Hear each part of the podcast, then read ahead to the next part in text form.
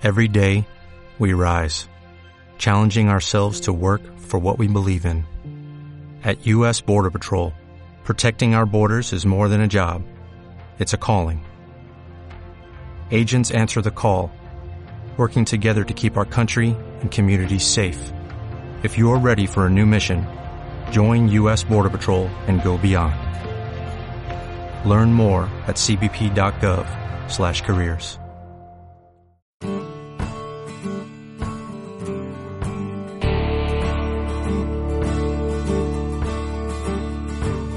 Cultura y debate, un podcast del debate de hoy.es. ¿Qué tal? Bienvenidos al noveno programa de Cultura y Debate. Martin Scorsese ha reunido en el irlandés a Robert De Niro, Al Pacino, Joe Pesci, una película aclamada por la crítica, gran candidata a los Oscar y que se estrena en Netflix el 27 de noviembre, dentro de muy poquito, aunque se ha podido ver ya en algunos cines, en muy, muy poquitos. Vamos a aprovechar el estreno del irlandés para dedicar un programa al cambio de paradigma en el terreno audiovisual y cómo plataformas como Netflix, HBO, dentro de muy poquito tendremos en España Disney Plus, que también eh, amenaza con ser una de las importantes y a las que habrá que suscribirse, pues han cambiado la forma en la que vemos series y también de la forma en la que vemos el cine. Lo vamos a hablar con dos profesores de la Universidad CEU San Pablo, con Roberto Gelado y con Gonzalo Fuentes. Y antes de nada, os recuerdo que os podéis suscribir a esestos podcasts del debate de hoy.es, en iBox, en iTunes, que estamos en Spotify, que también subimos los programas a YouTube y también en Google y que tenemos una newsletter en la que os enviamos a vuestro correo muy facilito eh, nuestros episodios. Yo soy Pablo Casado, en la técnica Chema Rubio.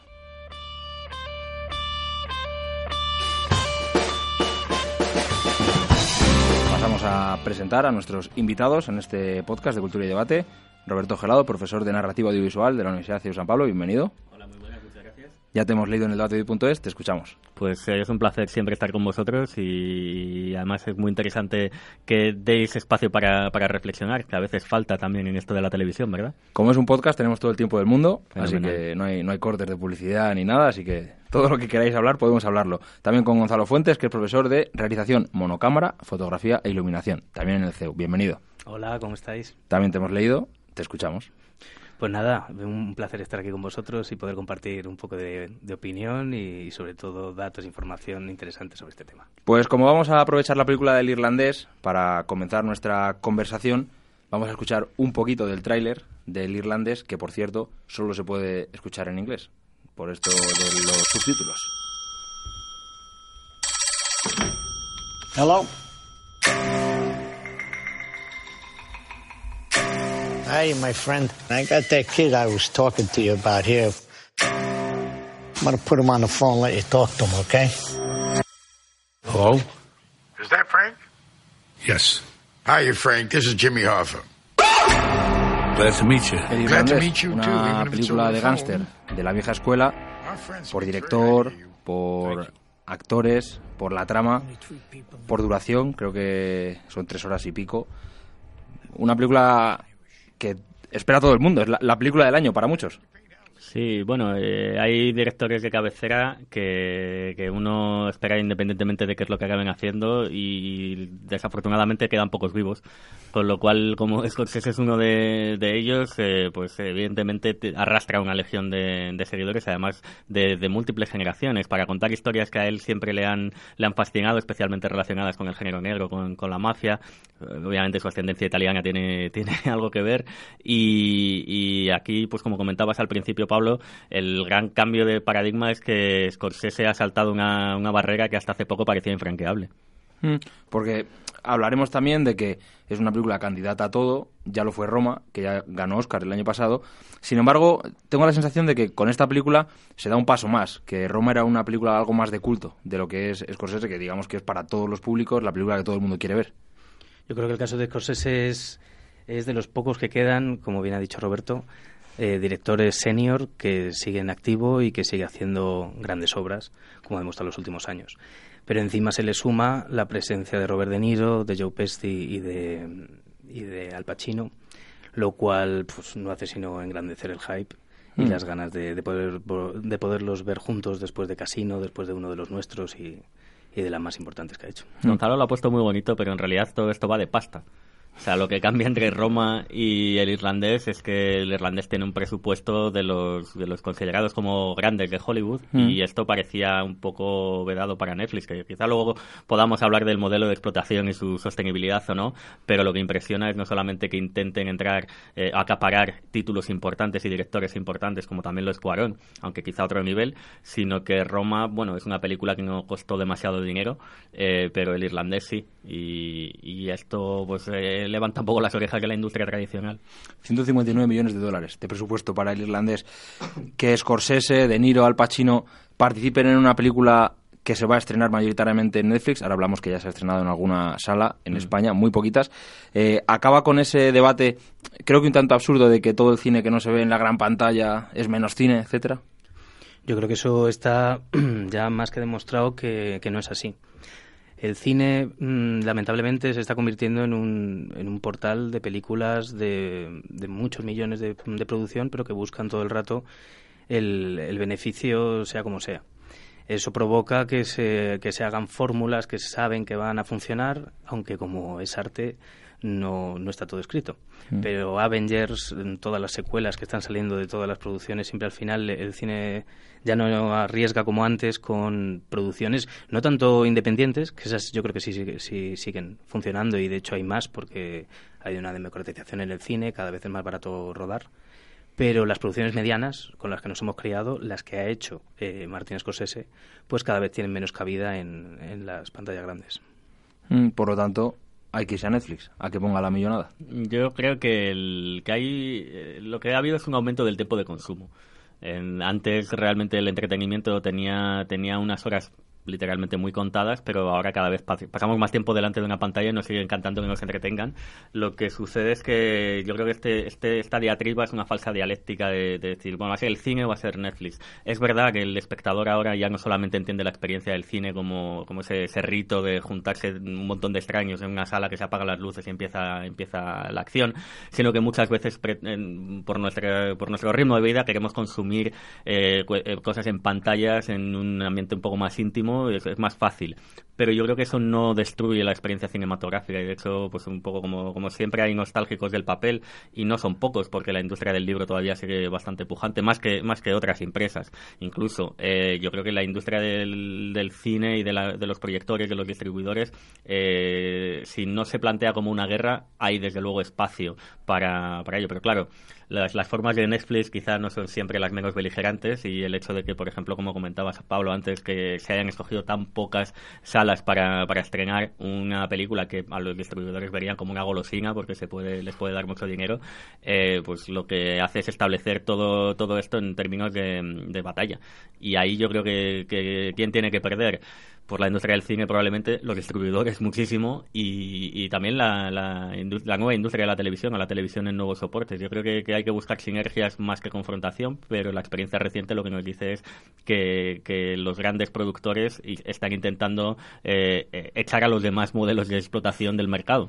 Porque claro, que se estrenen 45 salas, no sé si en Madrid o en España en general, y es que el dato en Estados Unidos es todavía más demoledor. Ocho cines en Nueva York y Los Ángeles es una decisión de Netflix. No es que no quieran las salas eh, dar esta película, sino que Netflix dice, no, no, en 45 salas y que han sido 15 días antes de, de que se estrene en Netflix. Ujú. Más o menos. En, sí. en Netflix yo creo que es que no ve negocio en el cine por iba a decir por culpa pero al final estoy yo posicionándome y tampoco tampoco es la idea porque yo no tengo acciones en ningún sitio de estos pero los exhibidores siempre ha sido una parte muy cerrada de la industria que se lleva un gran porcentaje de, de la recaudación en el fondo mm, plenamente justificado porque son los que tienen las instalaciones los que tienen que mm, colocar proyectores nuevos eh, el sonido tienen que Los estar a la vanguardia.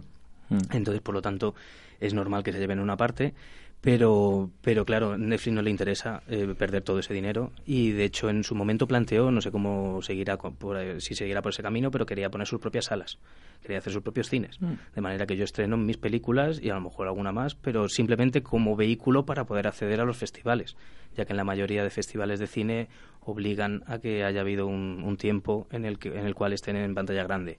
El Festival de Cannes, eh, que sabréis la polémica que ha habido, ya- que lleva ya varios años, Cannes contra Netflix, Netflix contra Cannes, viene porque en los cines franceses tienen que pasar tres años desde que se estrena en salas hasta que llega a- al streaming. Entonces, claro, esa limitación eh, la tienen en su país, pero cuando es el Festival de Cannes tiene que haber estado en salas francesas.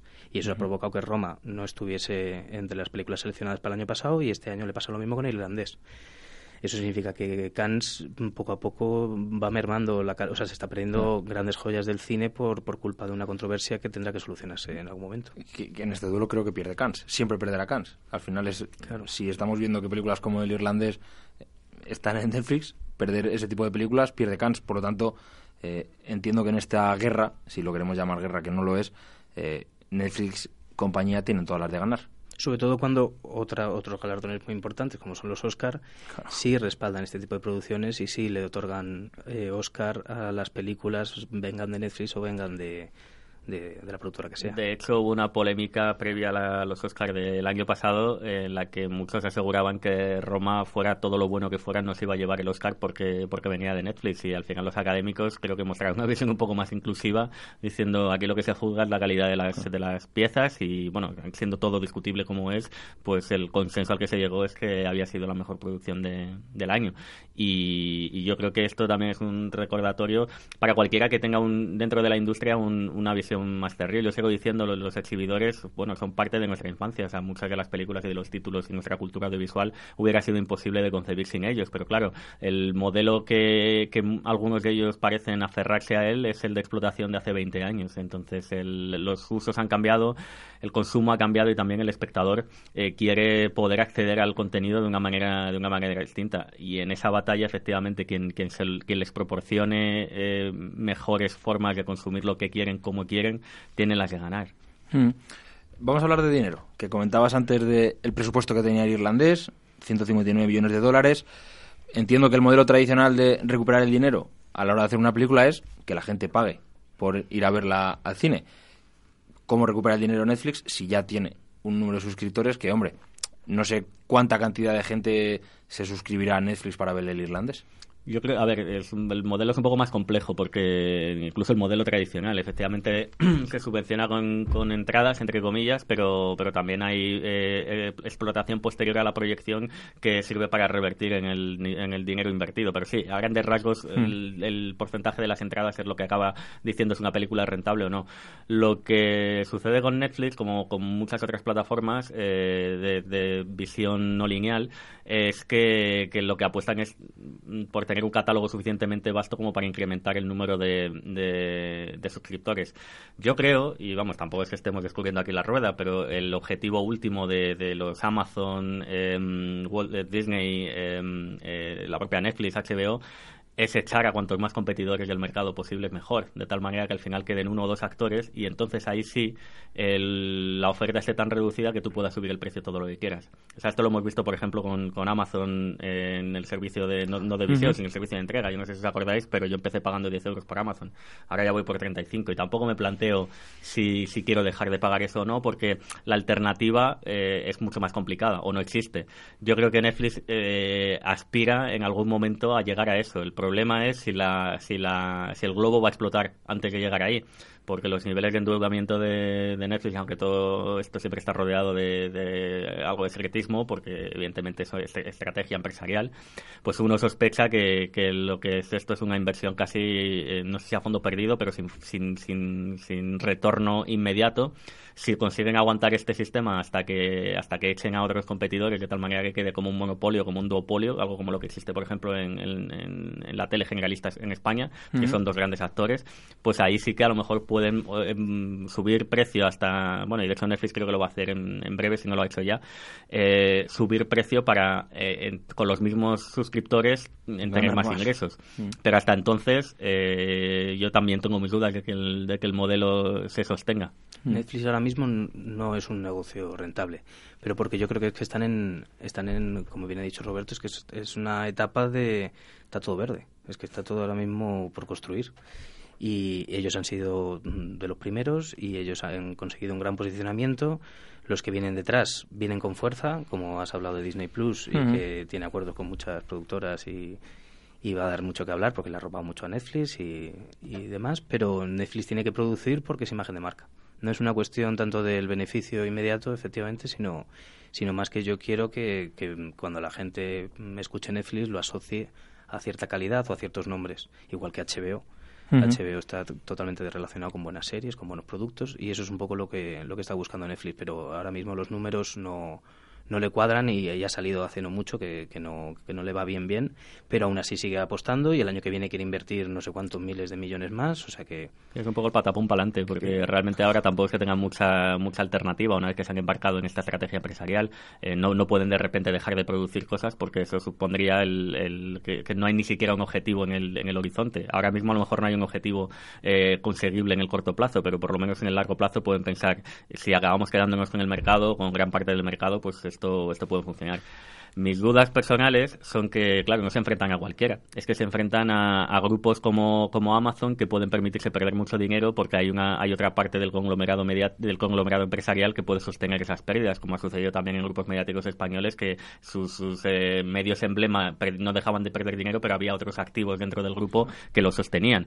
Eh, ¿Qué decir de Walt Disney? O sea, eh, Hulu puede tener un, catálogo muy grande y es probable que yo creo que a raíz de los éxitos que ha tenido probablemente lo, expanda más y perder dinero. No, pasa nada. Eh, los parques temáticos siempre van a sostener todo aquello y, y Walt Disney es un grupo suficientemente grande. A Netflix lo veo un poco más desamparado y, en ese sentido yo creo que HBO, por ejemplo, tiene un modelo de explotación distinto eh, y que aunque fueron verdaderamente los pioneros en esta entrada en la, en la tercera edad dorada, como, como denominan algunos autores, de la ficción eh, norteamericana, tampoco se han embarcado en, en una producción sin, sin límite para quedarse con, con el, el, sello de, la, de las series de calidad. Eh, yo recuerdo que cuando Netflix empezó, dijo que su estrategia empresarial era convertirse en HBO antes de que HBO se convirtiera en Netflix.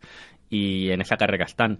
Pero yo tampoco creo que HBO se haya vuelto loco diciendo, bueno, pues veo tu apuesta y subo más. Y en ese sentido lo veo un modelo quizá más sostenible.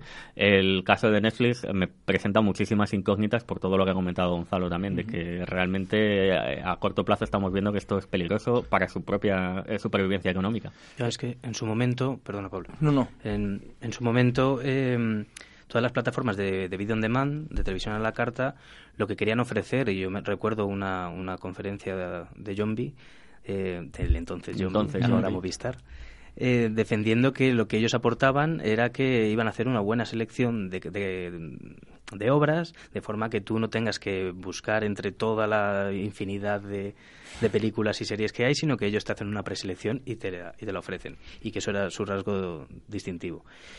Eso no tiene ningún sentido. No funciona. No, porque ya, ya nosotros dejando pensar por nosotros mismos y ofreciéndonos algo propio. Y de hecho, esa fue el cambio de estrategia de, de Zombie. Cuando pasó a Movistar, de repente dijo: Vamos a meter dinero, vamos a hacer nuestras propias producciones, vamos a intentar hacer eh, algo que no se acerque a todos los públicos posibles, como en su día se hacía con Los Serrano, con Médico de Familia, sino que vámonos a eh, nichos concretos que sepamos que le pueda gustar y hacer producciones que creamos que pueden venderse en Blu-ray y dentro de 10 años sigan aguantando y sigan teniendo una cierta repercusión a nivel artística, como ahora los productos que han hecho de la peste o cosas que te puedan gustar más o menos, pero que ves que hay una, un gran trabajo detrás, muchos esfuerzos. Sí, sí, o sea, el caso de Movistar Plus es interesante porque también eh, desvela algo, una tendencia que es general en, en la producción audiovisual actual, que es que eh, los productores de contenidos quieren aliarse con los, eh, con los proveedores de servicio de, de, Internet, que es lo que te facilita el, streaming, y al revés, los proveedores de servicios de, de banda ancha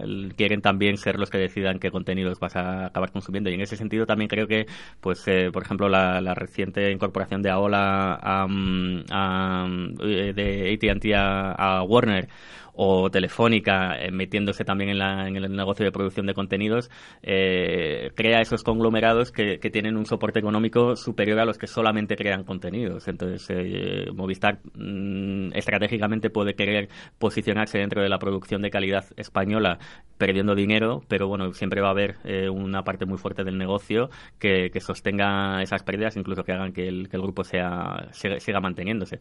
Luego habría que, hablar también sobre pues eso, la calidad calidad o el, el volumen de producción que, tiene, que tiene Movistar. Pero yo creo que hay, eh, ya, hay una contribución visible. Es decir, eh, muchos de los títulos nacionales de, de, calidad que uno recuerda pues están, están en Movistar y ese es un terreno de batalla pues no a nivel global sino a nivel nacional entre, entre varias productoras, o sea, entre, varias, eh, entre varios productores de contenidos. Por un lado, eh, Movistar quizá como, como la cara más visible, pero Netflix también está intentando alimentar la creación de contenidos en, en distintos países, sobre todo porque ellos también consideran que eh, eso no solamente les puede ganar suscriptores nacionales, sino que además esos productos al final se pueden acabar convirtiendo en un fenómeno global. Y en el caso de España, por ejemplo, tenemos casos muy claros que, que han sucedido en Netflix, como La Casa de Papel o Merlí incluso. Eh, con lo cual son, son, son, muy apetecibles. Y eso es algo, por ejemplo, que Netflix sí tiene, que, que Movistar creo que no tiene eh, tan definido en su modelo de negocio, pero teniendo en cuenta su posicionamiento en Latinoamérica, eh, pues es, es, también una vía de, internacionalización. Mm. Entre todas las cosas que, estáis comentando, yo creo que sí que quedan claras muchas cosas que van cambiando. Por ejemplo, a mí una que me llama mucho la atención es que ya no se piensan en series para ser vistas por millones de personas, por lo que era antes médico de familia, ¿no? que el último capítulo pues, reunía a toda España, sino que se hacen muchas para gente muy distinta. Yo apuntaba por ahí, por ejemplo, eh, la película que han sacado después de Breaking Bad, eh, tenemos películas o series como muy concretas, ¿no? Eh, y os quería preguntar, y lo habéis dicho, no sé si queréis meteros aquí o no, por la calidad del, del uh -huh. producto que nos ofrecen las múltiples plataformas. Tenía por aquí apuntado que me pasabas, Gonzalo, lo que se gastaba HBO en los capítulos de Juego de Tronos. ¿Podemos asociar HBO a grandes producciones, a menos producciones de más calidad que Netflix, que quizá yo mentalmente lo tengo como un porrón de series y películas, pero que alguna deja más que desear? No hay series, es muy simple todo, ¿eh? No hay series malas en HBO, en Netflix y que puedes encontrar algún, alguna serie un poco más dudosa. Yo creo que Netflix eh, invierte demasiado. Yo creo que es verdad que estamos saturados. Yo, yo cuando voy a ver, cuando por la noche voy a elegir qué es lo que, lo que quiero visionar, ya hay una, miro a ver qué novedades hay en Netflix, porque es que todas las semanas tiene que haber algo, casi, casi una serie, diario, una película sí, sí. o un... Y es que al final no, no da abasto y es normal que, que eso desmerezca en la calidad de, de, los productos finales. No obstante, sigue habiendo muy buenos productos. Mm. Luego hay otros como Amazon, que, que, todo el rato está con la chita callando porque no sé si es que no tiene dinero para poder promocionarse en condiciones o es una estrategia que tienen. Pero tienen grandes obras, eh, la del Man in the Castle. Una Man in the High Castle. Man in the High Castle. Lleva cuatro temporadas, ahora iba a cerrar y, y, la están considerando como una gran, gran serie con cuatro temporadas ya. Y, y preguntas por aquí en, mm. en, muchos círculos y no tienen ni idea de qué, de qué serie es. El Pueblo, que esa es una española que también ha invertido Amazon junto con Mediaset también está un poquito de Strangis, mm. se conoce, ha salido en algún medio porque al final él es español, mm. pero hasta que no del boom en Telecinco, que, que han retrasado un poco el estreno, no, no se dará a conocer cuando lleva ya meses en, en Amazon. Mm. Entonces yo creo que son distintas estrategias. Luego también HBO puede costeárselo, pero también depende de los, de los réditos que le vaya a dar. Eh, Juego de Tronos invierte en lo que invierten en la última temporada, pero no invertían eso en las primeras. Claro. Todo tiene, es correlativo y tiene su sentido. Porque también lo que ha cambiado esta nueva manera de que veamos contenido es cómo se prepara una serie, o cómo se prepara, sí, una serie. Antes íbamos capítulo a capítulo, ¿verdad? Y si el piloto funcionaba, íbamos para adelante. Ahora te presentan ya la serie entera, o por lo menos cada temporada entera. Es otra bueno, manera de Lo que de pasa pensar. es que yo creo que eso también es un proceso que en parte para el público es invisible. Es decir, cuando llega a producirse una temporada entera de una serie es porque ha pasado muchísimos filtros y, y lo que no vemos son los noes. Es decir, las Biblias que se presentan en los proyectos, los pitches, pues eh, probablemente como sucedía antes, pues no, la mayoría de ellos no se acaban produciendo por, por infinidad de razones. Lo que sí que es cierto es que había un imponderable antes eh, sujeto a la programación de televisiones generalistas o incluso específicas, pero en consumo lineal, que, que, era que cuando la serie dejaba de funcionar o no tenía la suficiente audiencia para satisfacer a los, a los anunciantes, pues eh, se cancelaba y esto pues eh, ha desaparecido porque el modelo de explotación no va tanto por series concretas como por un, catálogo engordado. Eh, lo que sucede es que yo creo que, que al final eh, lo del tema de la calidad es bastante, es bastante discutible porque al final hay una, una parte subjetiva e imponderable pero yo creo que el, que el modelo de producción tanto de HBO como sobre todo de Netflix es como comprar muchos boletos. Es decir, engordar, engordar, engordar para que al final tengamos la esperanza de que entre todo lo que hemos comprado haya algo que, que pega un pelotazo. Y esto eh, hace reflexionar sobre la naturaleza de la, de la mm, audiencia, porque es verdad lo que comentabas antes, Pablo, de que antes el modelo de explotación, en teles en, sobre todo en teles generalistas, pero incluso en el modelo de explotación por cable en Estados Unidos hasta, hasta finales de los años 90, eh, se pretendía concitar a mucha gente. Quizá, pues eso, I, Love Lucy tenía una audiencia de más de 50 millones de espectadores porque los canales eran menos. Cuando eh, proliferaron los canales por cable en Estados Unidos, pues la, la audiencia a tope pasó a ser, o sea, el objetivo pasó a ser inferior, pero todavía necesitaba de muchos sectores. Eh, y realmente ahora creo que ha habido una pequeña sustitución. Es decir, buscamos nichos, pero buscamos nichos a través de plataformas que nos permiten llegar a esos nichos en muchos países. Es decir, el último paso de explotación para un éxito de Netflix o para un éxito de, eh, de HBO o cualquiera de esas plataformas globales es que aunque se promocione la ficción nacional, y eh, el, objetivo no sea la audiencia nacional. A lo mejor lo que, lo que buscamos es eh, gente con un perfil eh, socioeconómico, educativo, etcétera, muy concreto, pero de repente hemos multiplicado a escala planetaria el número de gente que pertenece a ese grupo.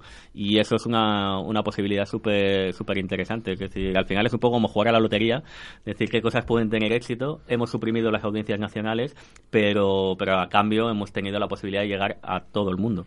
Yo creo que lo que más tenemos ahora es eh, una, una, mayor libertad creativa.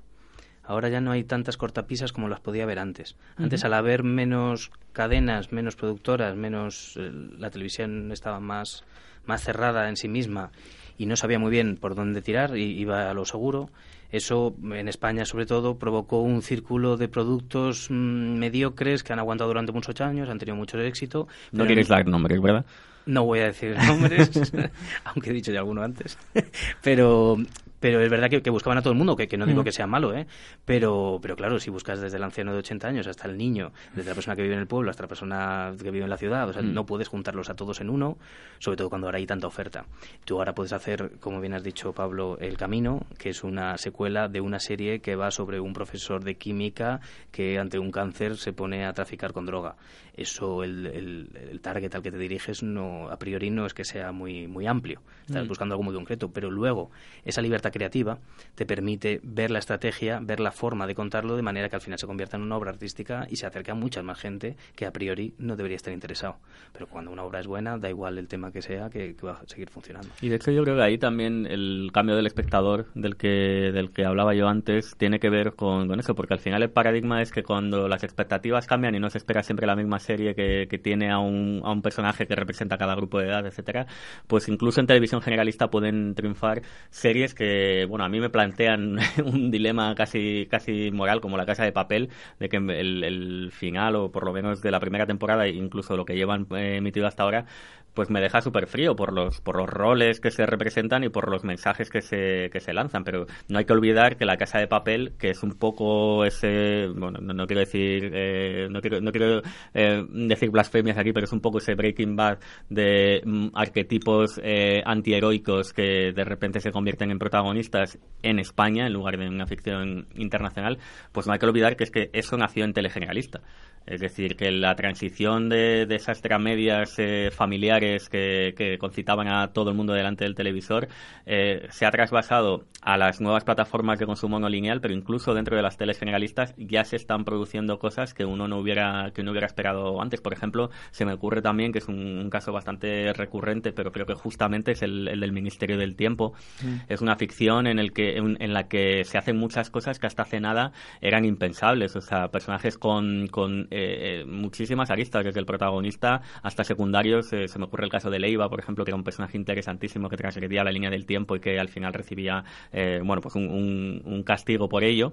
y los saltos en el tiempo, o sea, el, me acuerdo de David el creador de, la, de The Wire, que cuando le preguntaban que cuál era su secreto para hacer las series, que cómo conseguía captar la, atención del espectador medio, pues dijo muy sonoramente, una palabra que empieza por F en, en inglés, eh, que le den al espectador al espectador medio. Porque estos showrunners estos nuevos creadores no, no, no tienen esa obsesión por cómo concitamos a más gente sino eh, tienen esta sensación de, de, de ser series de autor por así decirlo. Y eso da pie a lo que dices, eh, Gonzalo, eh, que, que, al final escojamos tramas distintas, personajes distintos y, que quizá ese carácter artístico se, se empodere. De hecho, hasta hace nada no hablábamos de showrunners, o sea, la figura del showrunner era una cosa mm, prácticamente pues es muy cinematográfica, donde el productor, el director sí había tenido mucho un papel muy importante, pero en las series tenían una concepción mucho más industrial y la parte artística quizá quedaba más helado. Solo por eso yo creo que el momento actual, la parte vibrante, merece mucho la pena. Es que hay una, una narrativa que, que prácticamente ha surgido ahora y es el, lo que hemos comentado antes de que la posibilidad de poder concebir una temporada completa o incluso varias temporadas. O sea, una idea a desarrollar durante un tiempo determinado y que me den la oportunidad de poder rodar todo no tener que estar pensando en cómo sorprender en cada capítulo nuevo que estreno. He hecho el piloto y estoy temblando cuando se estrena. El segundo capítulo a ver si funciona. El tercero, porque el margen de las televisiones generalistas siempre ha sido a, las dos semanas que funcione mal, fuera. Mm. Y fuera la parrilla y fuera todo el equipo que estaba detrás y, todas las ideas que hayas tenido. Por eso antes funcionaban bien las series... Eh, y las autoconclusivas, que cada mm. capítulo te contaba una historia que empezaba, acababa y de esa manera... más narrativamente hablando, me claro, claro, claro, justo.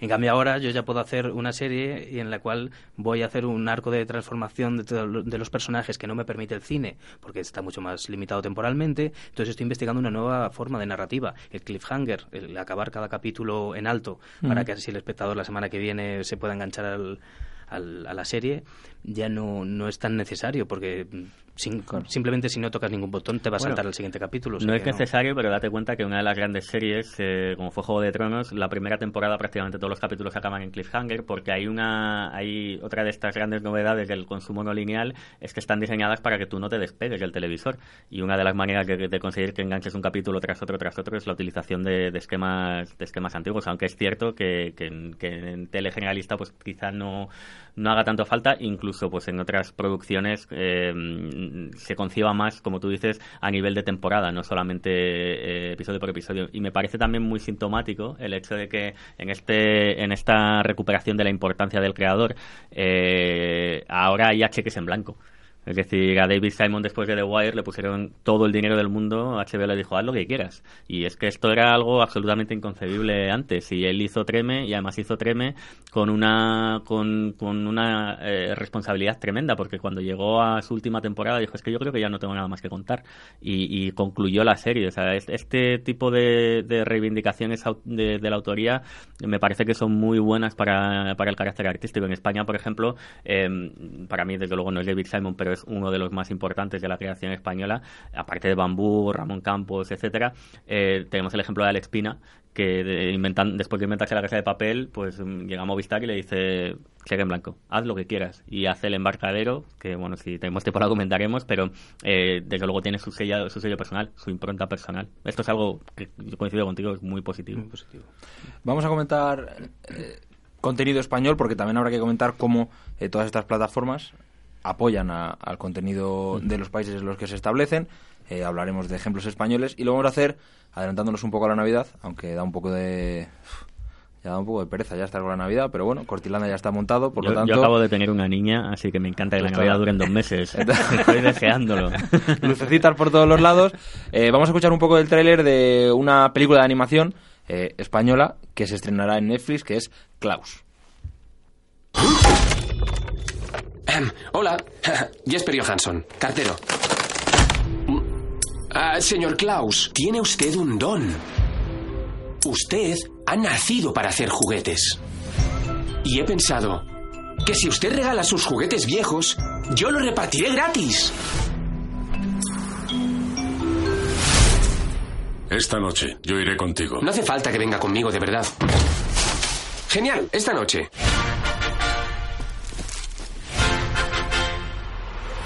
Bueno, pues es un poco del tráiler de Klaus. Eh, en YouTube se puede ver, en Netflix pues seguro que ya está, ya está estrenada, ¿verdad? Klaus, por lo tanto, bueno, más allá del ejemplo de Klaus, que es un ejemplo concreto, eh, pues vamos a hablar de, esa inversión en producciones nacionales de estas plataformas como Netflix. Hablábamos antes de empezar, ahora lo comentamos a micro abierto, que la Unión Europea le pedía a Netflix un 30% de, de producción europea en el catálogo y que en, dentro de ese 70% la producción española pues está cogiendo fuerza. El ejemplo yo creo que sería La Casa de Papel y este tipo de, contenido. Yo creo que es, es, una gran oportunidad para la producción nacional, para conseguir trabajo dentro de la industria y, y ya se está viendo los frutos desde, desde hace unos años, pero, pero el 2019 y 2018 han sido fundamentales y ahora mismo hablas con gente del cine y, y hay proyectos, hay trabajo, hay nuevas oportunidades y la verdad que hay mucho entusiasmo entre, entre toda la profesión. Eh, hay películas más pequeñas, películas más grandes, películas más comerciales, otras más, más de autor, pero mm, todo va teniendo cabida en las plataformas de video on demand. De momento Netflix es la que más está apostando. El caso de Klaus, yo sí he tenido la oportunidad de verla y me ha, y me ha encantado. Es la primera película de animación española y eso es una maravilla. Está muy bien hecha, el argumento es entretenido, es infantil, pero no, no toma por tonto al espectador. Yo creo que incluso tendrá posibilidades para presentarse en algún festival, algún, algunos premios pero luego ha habido otra como 17 de Daniel Sánchez Arevalo, que eh, un director que ya lleva varias películas en su haber, que es un cine no comercial, pero sí que tiene su, su éxito, su negocio detrás, y además ha conseguido premios. Y, y, al final Netflix es el que se fija en él para que produzca su última película, y ha funcionado muy bien también. Eh, tenemos directores que son más jóvenes, que todavía no, no tienen mucho, mucho recorrido, pero aún así les dan la oportunidad. Luego tenemos otros que sí, como el caso de Daniel Sánchez de Arevalo o el de Isabel Coiset, que también ha hecho la película Elisa y Marcela la ha hecho también desde aquí. O sea que hay muchas. Y luego, aparte de lo que has dicho de la Casa de Papel, también se puede aplicar a Paquita Salas. Mm. El que estén observando qué producciones están haciendo, que están funcionando, que se quedan con el, Ministerio del Tiempo también. Ven que funciona, ven que no quieren arriesgar más porque a lo mejor sale demasiado caro o por lo que sea, y cogen ellos, la rescatan y la sacan a la palestra, le dan más dinero, más eh, promoción, de forma que al final Paquita Salas, que era una serie que se veía, que veían unos cuantos en, internet y que era el boca oreja, se ha convertido en, un, en una serie bastante más seria, con mucho presupuesto y con, con muchos mm. actores famosos y demás.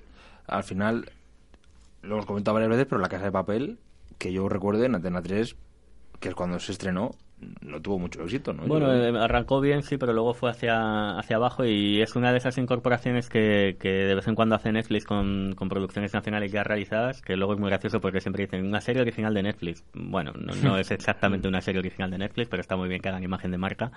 Y de repente pues se produce, estalla eh, la espita y se produce el fenómeno internacional. Yo, a mí me ha sucedido por primera vez en, pues creo que llevo casi 15 años de docencia, eh, escuchar recurrentemente a alumnos especialmente latinoamericanos, es decir, eh, vengo a estudiar comunicación audiovisual en España porque yo quiero hacer cosas como la casa de papel. Y a mí me parece que ese, ese impacto, pues más allá de todas esas reticencias que yo decía con respecto al mensaje, me parece que es muy de valorar en, el, en el, impacto que ha tenido pues es una producción como la casa de papel. Yo creo que también eh, es sintomático de lo bien que se hacen las cosas en España el que se haya llegado al punto en el que Netflix haya escogido dentro de todas las opciones europeas que podía elegir para mantenerse en dentro de ese margen normativo eh, haya elegido España como centro de, operaciones. Eh, y aquí quiero recordar también a, gente que no ha trabajado a lo mejor tan asiduamente con, con Netflix o, a lo mejor todo lo que se merecía o con otras, otras grandes productoras, pero que han tenido mucho que ver con en la eclosión de calidad de la, de la ficción española, como por ejemplo Bambú. Hace, pues creo que fue en 2011, si no me equivoco, aunque hablo de memoria, eh, Bambú hizo un partnership con con, la BBC para producir una serie que se llamaba The Refugees, em, Los Refugiados, que se emitió además, me parece que simultáneamente en Inglaterra y, en España. Y siendo más o menos afortunada aquella ficción, lo que demostró era primero que las productoras españolas podían y segundo, eh, asombraron dentro de la industria, esto lo he escuchado de, boca de muchos profesionales, eh, por la capacidad de hacer tantas cosas con tan pocos recursos. Y creo que esto, desde luego, también ha llamado la atención de Netflix a la hora de decir, bueno, pues vamos a empezar a hacer de ese 30% de producción europea que tenemos que hacer, a lo mejor podemos escoger España porque, por un lado, saben hacer mucho con poco dinero y segundo, hay mucho talento aquí. Entonces hay dos, dos vías por las que creo que, que la producción española se ha visto beneficiada. Una, la que comentaba eh, Gonzalo, que se hacen más cosas y se abre el abanico a autores que a lo mejor antes tenían que pelear todavía mucho más para poder hacerse un hueco en las cosas que acababan produciéndose. Y luego otra que es muy interesante, que es eh, cosas que se, que se mm, producen para un entorno absolutamente distinto, que Netflix adquiere como, como saldo porque no han tenido el éxito esperado o por lo que sea y que de repente, pues lo que decíamos antes, se compran boletos y, uy, ese es uno de los agraciados y se convierte en un fenómeno mundial. A mí me, llama mucho la, atención, también es que acabo de escribir un capítulo del libro que se publicará brevemente sobre, sobre ella, eh, el caso de Merlí, porque si mm. cabe más eh, llamativo al no ser una ficción nacional, sino una ficción autonómica. Eh, Merlí sale en un contexto muy, muy local de la enseñanza secundaria en Cataluña, para una televisión autonómica como es TV3 y de repente creo que hay alguien, o sea, hay, un Cool Hunter en Netflix que, funciona muy bien, que dice, sí es verdad que está muy radicado en la realidad local, pero es que los conflictos que se plantean son tan universales que da igual quien lo vea, esto va a ser, esto va a ser, puede ser un pelotazo y lo compran y es un pelotazo. Eh, y, creo que, habla muy bien de lo que se puede hacer aquí y a lo mejor ahora, gracias a todas estas eh, ventanas que antes no existían, pues lo conocemos más, pero se iban haciendo las cosas muy bien en, ficción nacional, en televisión, muchos, muchos años. Recientemente estuvo el caso de Tu hijo la película de Miguel Ángel Vivas y eh, protagonizada por José Coronado, que cuando pasó por las salas no, no había recaudado, o sea, habían ido menos de 100.000 personas a verla. Mm. Pero luego a través de Netflix y por supuesto en las redes sociales, de repente el boca a oreja, oye, esta película, vedla, vedla, vedla, y, y, ahora tiene un éxito tremendo. Yo tengo, mi padrino vive en Corea y fue el que me dijo, joder, ¿has visto esta película? Y digo, no me lo puedo creer. O sea, esta película que lleva estrenada en cines y que pasó, no sé si duró una semana, dos semanas como mucho, y de repente se convierte en un fenómeno global. Es, maravilloso. Claro, estas plataformas disuelven el concepto de fracaso, o tú no puedes hablar de una película fracasado porque te puedes encontrar con, con esto, ¿no? Es que a mí lo de la Casa de Papel me da muchísimo la atención, porque es verdad que, insisto, creo que no pasó con grandes éxitos por la tele y, sin embargo, de repente veías ahí que se Benzema con la máscara de de la Casa de Papel, no sé qué, por lo tanto, puedes convertir en un fenómeno global algo que aquí pues no... Pero eso es un poco lo que comentábamos antes también de la audiencia y cómo cambia esa audiencia. Es decir, antes eh, todo se agotaba en audiencias nacionales. Eh, la posibilidad de la explotación o de la exportación era muy residual y además quedaba quizá para el momento en el que la serie se acababa y pues por ejemplo Los Serranos se exportó a no sé cuántos países eh, o bien trasladada tal cual o bien se hacía ahí un remedo. Pero esto de que se produjera incluso mientras se estaba produciendo y se estaba emitiendo en el país de origen se convirtió convirtiese en un éxito en otros países era impensable, o sea, en términos de derechos era impensable. La existencia de plataformas, plataformas transnacionales lo facilita muchísimo y es como una, una segunda oportunidad, ¿no? O sea, el mm. éxito del fracaso no se determina tanto ni capítulo a capítulo, ni ni siquiera cuando la serie se agota en, en, un país, sino que hay otros muchos países donde de repente puede prender la, la llama. Estaba pensando, perdón, estaba pensando en la paradoja mm, que fue totalmente opuesta hace unos años con el caso de Perdidos, de Lost, cuando a nivel mundial estaba funcionando, ya todo el mundo esperando el nuevo capítulo, porque ya... Y aquí la echaban en la 2. Y aquí le estaban echando en la 2, 4, lo echaban no sé qué hora, iban cambiando el horario, iban cambiando el día, o sea, se reían de Casi siempre de madrugada. Y entonces era una época en la que la piratería estaba muy extendida, yo creo que estaba más extendida en España que ahora. Ahora, ahora gracias a las plataformas... que se puede comentar, ¿eh? Estas plataformas han reducido la piratería un montón, yo creo. ¿eh? Claro. sorpresa, sorpresa. Todo el mundo decía, no, es que los españoles son unos piratas. A lo mejor sí, y a lo mejor también necesitábamos algo que nos diera una alternativa razonable. Claro, es que lo que no podía ser era que en Perdidos todo el mundo estuviese hablando de lo último que le había pasado allá, aquí a toda la gente en la isla, y mientras en España tuvimos que esperar a que cuatro, eh, un día, un martes a las dos de la mañana, nos pusiese un capítulo para estar al día. Mm. Pues al final la gente mm, cogía internet y descargaba para estar. La gente quería dormir. Claro, tenía esa manía de dormir y comer todos los días, entonces claro. Sí, sí, eso es cierto, es verdad que es otra manera de ver la televisión, de ver series, claro, es que al final o lo veías en el cine o lo veías en la tele cuando lo ponían y siempre rezando para que lo viera más gente, porque es verdad que te quedabas con las series a, medio camino, si la serie no, no triunfaba, pues ahora es justo lo contrario. ¿Cómo están reaccionando las televisiones convencionales, los grandes grupos, hablábamos antes, ¿no? A3 Media, Mediaset, por centrarlo en el caso español, ante este tipo de, de plataformas? ¿Hay sinergias? ¿Hay una competición como hablábamos con los cines? Ha habido varias fases. Eh, al principio, por supuesto, como todo lo nuevo, hay que negarlo y hay que decir que lo mío es lo bueno. Eso, eso es, es inevitable. Pero al final el tiempo, pues, ah, está poniendo las cosas. Digo, pues, está poniendo porque todavía queda mucho por hacer y muchos proyectos por desarrollar, pero las sinergias están allí y cada vez se están potenciando más. Tanto Mediaset como A3 Media están entendiendo que las, mm, los productos eh, propios tienen mucho valor y que hay que invertir esfuerzos, dinero y tiempo en hacer grandes productos y no hay que mm, actuar como si no existiesen los canales de, televisión no lineal, porque van a estar ahí. Entonces, al final lo que están haciendo es llegar a acuerdos y o bien en el caso del pueblo, de la, serie de Amazon, que se estrena meses antes en Amazon y luego ya pasa a Telecinco, o, o la o televisión española con, con Víctor Ross, o la serie de Isabel. O la secuela de, de Merlí. Sapere Aude, que se empezará a emitir en Movistar, de hecho creo que si no ha empezado ya, está, está cerca, y luego se emitirá en TV3. Ah, o sea que ya tiene la primicia. Claro, claro, sí, sí, tiene una explotación paralela, que es un poco las sinergias de las que tú estás hablando. Se puede ver como una amenaza, se puede ver como eh, a lo mejor si coproducimos podemos eh, crear cosas muy chulas y todos tenemos nuestra parte de explotación eh, interesante, porque evidentemente, aunque se estrene en Movistar, yo estoy convencido que en una cadena generalista va a haber gente que no haya visto la serie que quiera ver la serie, con lo cual la negación de estos nuevos modelos que surgen no, no, no aporta nada excesivamente bueno. Hay sitio para todos y además yo creo que las generalistas empiezan a, ver cómo se está creando un hábito superior de consumo de ficción que también les favorece a ellos, porque, porque no deja de ser un formato que antes era muy popular, pero que ahora al ganar más adeptos, pues les hace que ellos como plataforma en la que se pueden visualizar esos contenidos puedan captar nuevos, nuevos eh, televidentes. Y al final está su nombre puesto. Eh, estoy pensando que en el caso de Klaus no solo estaba Netflix, está también a tres media.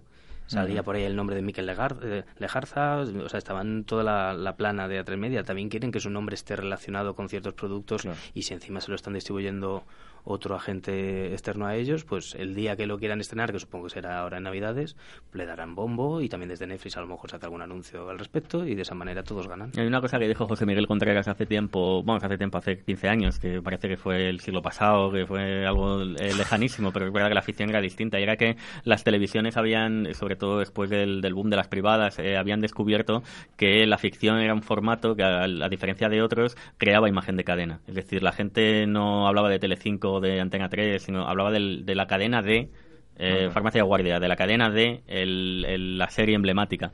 Y yo creo que esto está más eh, de actualidad que nunca. Es decir, la gente quizá recuerde eh, más o menos los programas de una cadena, pero siempre recuerda cuáles son sus series estrella. Y por eso hace que, que la producción de ficción esté en un momento dulce también para las, para las generalistas, como prueba el hecho de que sigan invirtiendo y sigan apostando por, mm. por ello.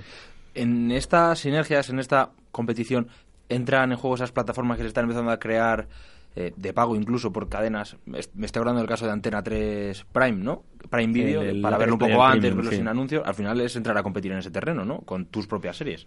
Sí, o sea, eh, yo creo que al final se trata de ser imaginativos eh, y estos los modelos de explotación es, una, es un caballo de batalla para todas las industrias culturales, especialmente las industrias mediáticas. Por ejemplo, la prensa, eh, por afinidad como periodista, lleva muchos años intentando encontrar la fórmula para que la gente le dé un valor añadido a los contenidos y mm. pague por ellos en la medida en la que realmente respondan a sus expectativas. Y la televisión no es diferente, es decir, se pueden encontrar el modelo tradicional de explotación va a estar ahí y de momento yo yo creo que incluso las generalistas van a seguir teniendo un, público bastante recurrente, a pesar de que la gente diga, no, es que todo el mundo se ha mudado a Internet. Bueno, para empezar, mucha gente se informa por televisión, la mayor parte de la gente se sigue informando por televisión y la televisión ocupa un lugar central. Mm. Pero es que además lo que pueden, lo que están descubriendo estos grandes conglomerados es, además del modelo tradicional, tenemos otras opciones de explotación. Hay, hay un cliente premium que a lo mejor no, no es la mayoría, pero que pueden tener interés en ver los contenidos un par de días antes. Mm. ¿Por qué no ofrecerles posibilidad y por qué no intentar rascar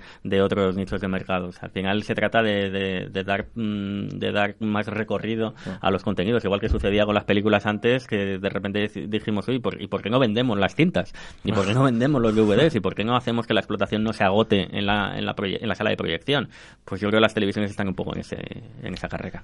Además, yo creo que sirve para conocer un poco al, al espectador porque ya no es, eh, en el caso de, de A3 Media, ya no solo que quieras que, la gente pague o no pague, sino tú conocer a esa gente que está detrás de tus productos. Entonces, si yo te, si tú simplemente te metes en la web y quieres ver algo, pues a lo mejor te lo puedo ofrecer, pero te lo puedo ofrecer antes o de una mejor manera si te registras simplemente mm. y ofreces tus datos de tu edad, de dónde vienes, de qué, te gusta, que no sé cuál, y de esa manera voy conociendo un poco, porque esa es otra de las grandes ventajas que tiene el mundo digital frente, frente al, al lineal el lineal era pues una representación de unos audímetros que se suponía que representan a toda la población española y demás, pero bueno, tenía sus y, o tiene sus, sus, problemas, sus fallitos. Pero en cambio, el, el, Big Data y la información que te está ofreciendo cada uno de los televisores conectados a Internet a tiempo real, de todo el, el tiempo de visionado incluso, si yo a los cinco minutos me he cansado, o a los diez o a la media hora de un producto y lo abandono, yo, Gonzalo Fuentes. Mm. Eh, eso es una cantidad de información espectacular que incluso se puede aprovechar para hacer, para generar obras nuevas. O sea, ya, ahora ya no sería el, el autor que estamos diciendo, que por un lado está ahí, el, las series de autor, sino por otro lado, las series producto que sé que van a funcionar porque conozco a la audiencia a la que me dirijo, como el caso de House of Cards, que cogieron en su momento y juntaron el House of Cards británico con Kevin Spacey, que en esa época estaba un poco mejor visto, y, y con David Fincher, que, que, también siempre es puntero. Entonces, con esa investigación de Big Data, no de personas que creen que puede funcionar, sabían que esa fórmula se podía invertir dinero porque iba a haber éxito. Moneyball, que sería en, en los deportes. Claro, y de ahí surgen las series de 10 minutos por capítulo y yo creo que, ha cambiado también. Estudiar. Sí, y que los espectadores, eh, como decía antes, no, no esperan lo mismo que antes, porque antes quizá era un espectador más pasivo eh, que se podía difuminar en una masa, pero ahora estamos eh, cada vez más empeñados en tener una experiencia customizada, una experiencia personalizada.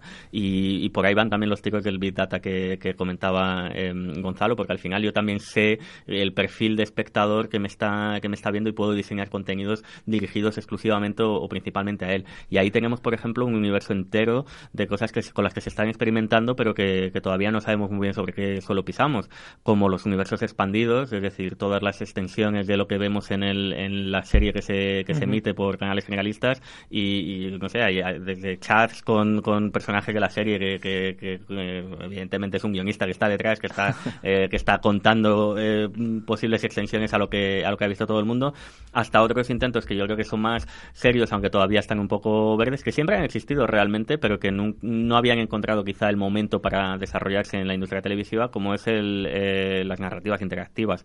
Tenemos el ejemplo de Bandersnatch, que, que fue, pues yo creo que, bueno, polémico como casi todo lo que hace Charlie Brooker, pero no tanto porque, porque, porque llamase la atención el relato en sí mismo, como si había ocurrido en otros capítulos, especialmente en su piloto, sino porque de repente todo el mundo dijo, coño, o sea, se puede hacer tele como si fuera un videojuego. Y yo creo que el fallo quizá de Bandersnatch fue eh, intentar ser un videojuego, pero sí que es cierto que detecta algo que, que hasta ahora habíamos negado. Uno, que la industria cultural más potente eh, no es el cine, no es la televisión, son los videojuegos. Y dos, que el espectador actual no es el espectador de los 60, de los 70, de los 80, no es un espectador que se sienta y espera que le den todo. Ese espectador todavía existe. Incluso el espectador que no es así tiene momentos en los que está cansado y lo único que quiere es que le cuenten cosas. Pero hay un espectador cada vez más creciente que lo que quiere es ser parte del relato y que lo que quiere es poder tomar decisiones. Y ahí hay un campo inexplorado que queda todavía muchísimo por hacer y para el que habrá un montón de profesionales del audiovisual a los que, por cierto, ya aprovechamos para meter la cuña, ¿no? Formamos estupendamente, y en inglés también, en el CEU, eh, que, pueden encontrar. O sea, yo siempre he dicho, eh, siempre cuando mis alumnos de, cine me dicen, joder, es que es tan complicado, digo, estáis en el mejor momento que yo he conocido en mis 39 años para hacer cine y para hacer televisión. Nunca ha habido tantas oportunidades, tantas ventanas, tantas plataformas, ni sobre todo, nunca eh, habéis podido tener acceso al mercado internacional como, como se tiene ahora. Hmm. Totalmente de acuerdo. Yo creo que, que estamos ahora mismo en un... Antes he comentado lo de la bajada de precios de a la hora de producir cualquier cosa. O sea, yo ahora mismo sí, bueno, teniendo el material que tenemos en la universidad, pues, pues mejor. Pero yo mismo me podría comprar una cámara Canon una, una cámara Sony, mm, me gasto 500 euros, 600 euros. Ahí tienes a los youtubers. mira, los youtubers. Pero bueno, los youtubers al final están en su habitación, tampoco es que cuenten muchas historias, mm. sino es más. Es más la, bruja de Blair, ¿no? Pero no, no, no, yo, tampoco quiero. Los youtubers es un lenguaje que no hay que ignorar, porque al final todos los chavales de, de 10 años, de 12 años están ahí metidos. Mm. Y esos chavales ahora tienen 12, pero luego tendrán 18 y, y, y también han adquirido cierta formación que nosotros, o sea, yo, intento luchar contra la vejez en el sentido de que cuando algo no lo entiendo, tengo que intentar meterme en la, en, la cabeza de ese chaval que, hmm. que, él sí lo ve así. Gonzalo y yo tenemos youtubers en clase. Tenemos, Claro. claro, claro, claro, claro, por eso, por eso digo que que, llegan es aquí siéndolo, que no, no lo formamos. es una forma de lenguaje que, que todavía nos supera, pero que, Mm. pero que al final es, es muy digno. Pero yo me refería a que tú puedes comprar unos focos por 200 euros. Tú puedes tener, si tú tienes un grupo de amigos y tienes un, un poco de dinero, un mínimo, ya puedes hacer una producción. Y luego para editar no son las máquinas antiguas de edición que, claro, con la moviola o, con, o que tengas que cortar. O sea, ahora Ya. mi- y ya no es celuloide. Ahora mismo estamos hablando de un ordenador bastante normalito que puedas poner un programa de edición. Entonces todo ese abaratamiento de costes significa un mundo de oportunidades. Y si encima tienes más plataformas en las cuales puedan apostar por gente nueva y por ideas nuevas, mejor. Mm. Y lo que bien ha dicho Roberto, la social TV ya está bien del espectador pasivo que se sienta y, y como mucho hace zapping. No, ahora, ahora mm, quieren ser partícipes, quieren hablar.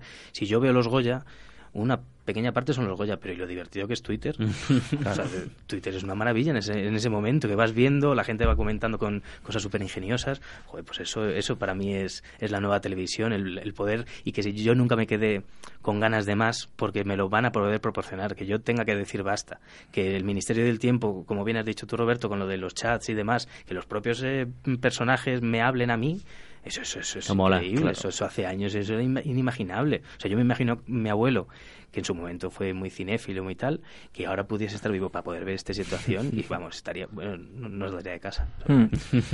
Para terminar, eh, ¿cuántas plataformas tienes, Roberto?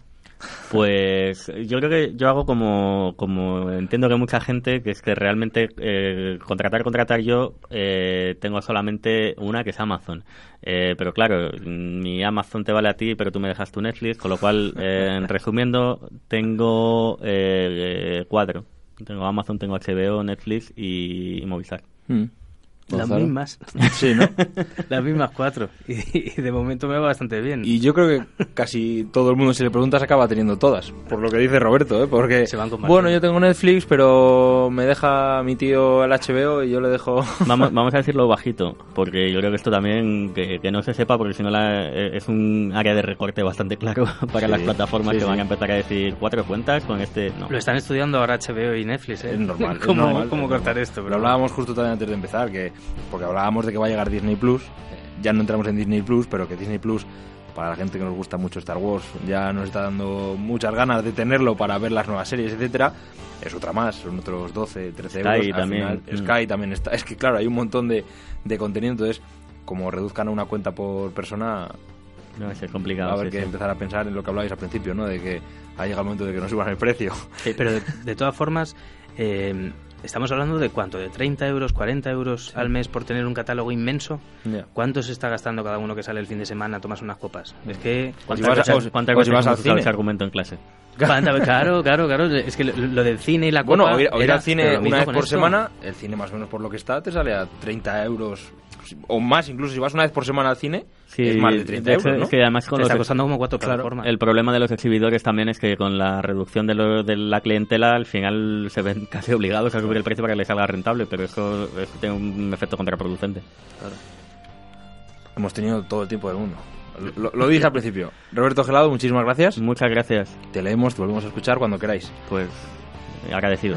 Gonzalo Fuentes, lo mismo digo. Un placer. Muchísimas gracias a los dos por haber estado en Cultura y Debate. Os recuerdo que estamos en iBox, en iTunes, en Spotify, en Netflix y HBO todavía no, pero no, pero vamos a tra- bueno, ya estamos en Spotify, que es un paso más también. Podríamos hablar de cómo la música en streaming ahora se ha abierto a, a los podcasts, ¿no?